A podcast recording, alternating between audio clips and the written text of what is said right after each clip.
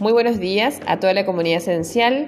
Te invitamos a desayunar con las novedades laborales y económicas del día de hoy. Prepara tu café, tu té o tu mate y comienza tu jornada con las últimas noticias.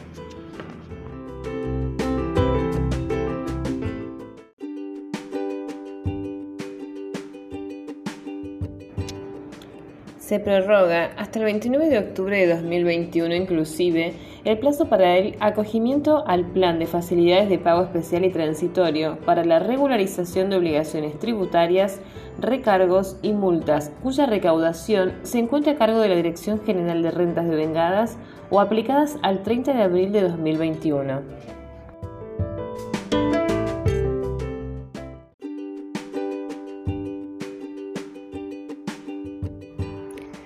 Un fallo de la Corte Suprema de Justicia dio un fuerte espaldarazo a los municipios, así como argumentos para que en adelante cobren todos los impuestos que consideren necesarios para su subsistencia.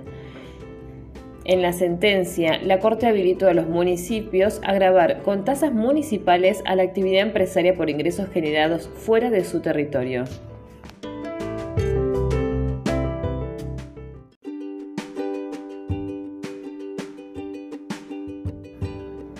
Finalmente, la AFIP habilitó el procedimiento que permite la permanencia en el monotributo para los contribuyentes que fueron excluidos del régimen por distintos motivos. El beneficio está previsto en la Ley de Alivio Fiscal. Estará disponible entre el 1 y el 30 de septiembre a través de la página web de la AFIP para quienes cumplan con los requisitos previstos en la normativa.